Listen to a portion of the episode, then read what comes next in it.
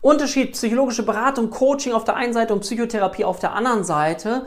Du weißt vielleicht schon, dass du als Coach, psychologischer Berater nur mit gesunden Menschen arbeiten darfst und was vielleicht auch nochmal wichtig ist, dass du, wenn du Psychotherapie betreiben möchtest, du einfach merkst, dass du mit den Menschen tiefgründiger arbeiten kannst. Du kannst einfach feststellen, wenn ein Thema nicht nur oberflächlich da ist, sondern das ganze Leben so durchzieht. Zum Beispiel das Thema, jemand hat Prüfungsangst und verschiebt immer wieder Prüfungen. Da steckt etwas Tieferes dahinter. Oder jemand wird jetzt Führungskraft und merkt eigentlich, oh, ich habe eigentlich eine soziale Phobie, weil ich mag gar nicht im Zentrum der Aufmerksamkeit stehen. Dann merkst du, aha, du kannst viel tiefer eintauchen, wenn du das Wissen einerseits vielleicht aus dem Coaching-Bereich, aber eben auch aus dem Bereich der psychischen Störung hast, was dir enorm weiterhelfen kann, wenn du selber vielleicht auch Coach bist oder wenn du dich für diese Themen interessierst. Wenn du mehr über diese Themen erfahren möchtest, auch Unterschiede und wohin du dich gerne mal entwickeln möchtest, dann schau mal unten in die Kommentare, da findest du einen Link zu einer Online-Live-Info-Veranstaltung, wo wir genau darüber sprechen.